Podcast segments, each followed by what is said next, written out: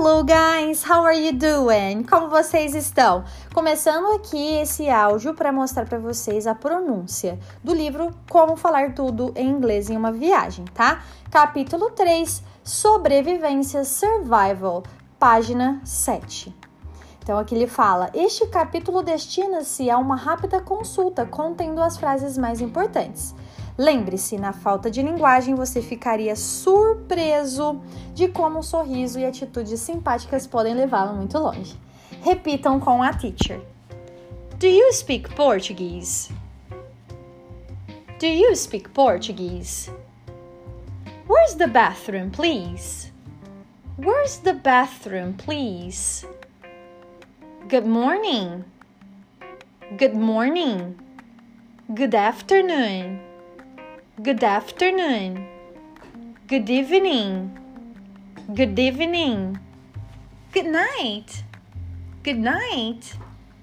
Hello. Goodbye. Do you take credit cards? Do you take credit cards?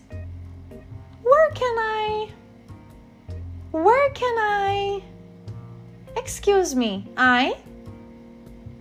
Excuse me, I? I need. I need.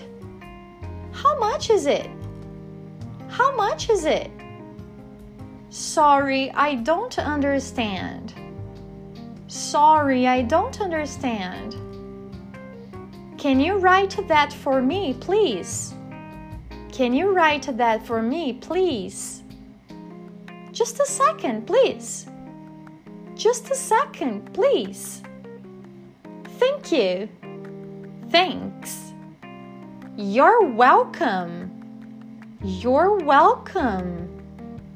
I don't speak English. I don't speak English. I'm from Brazil. I'm Brazilian. Do you have a pen? Do you have a pen? How much is it? How much is it? I need a doctor. Bom, meus amores, esses são os áudios, tá? Da página 7. Espero vocês para a página 8. Muito obrigado. Thank you very much. And see you. Bye.